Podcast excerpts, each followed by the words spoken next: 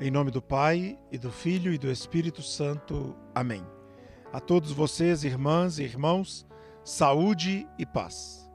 Neste último domingo do mês de outubro, o mês das missões, a Igreja celebra o Dia Nacional da Juventude, motivo de fé, de esperança e nossas orações pelos jovens, especialmente pelas juventudes que mais sofreram com esse tempo de pandemia. Queremos ser igreja no coração dos jovens. Queremos que o jovem esteja no coração da igreja.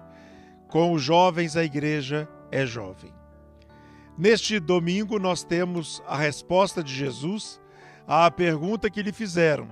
Na verdade, tinham a intenção de pegar Jesus, de colocar Jesus numa armadilha mas o Senhor responde com sabedoria, buscando justamente nos ensinamentos mais profundos do judaísmo a resposta que, ao mesmo tempo em que anuncia a novidade do reino, também mostra para eles que ele é o Messias, que ele é o Senhor.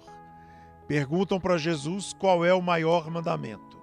E ele responde com a frase lá do comecinho do Antigo Testamento: Amarás a Deus sobre todas as coisas.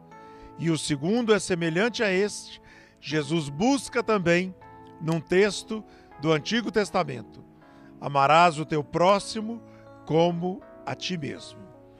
Como é importante perceber esta unidade que Deus realiza em que o amor a Deus é manifestado e conhecido no amor aos irmãos. Diz Jesus: quem diz que ama a Deus, mas não ama seu irmão, é um mentiroso. Irmãos e irmãs, vivamos na verdade do amor, na verdade da palavra. A vocês, saúde e paz. A bênção de Deus Todo-Poderoso, Pai Filho e Espírito Santo, desça sobre vós e permaneça para sempre. Amém.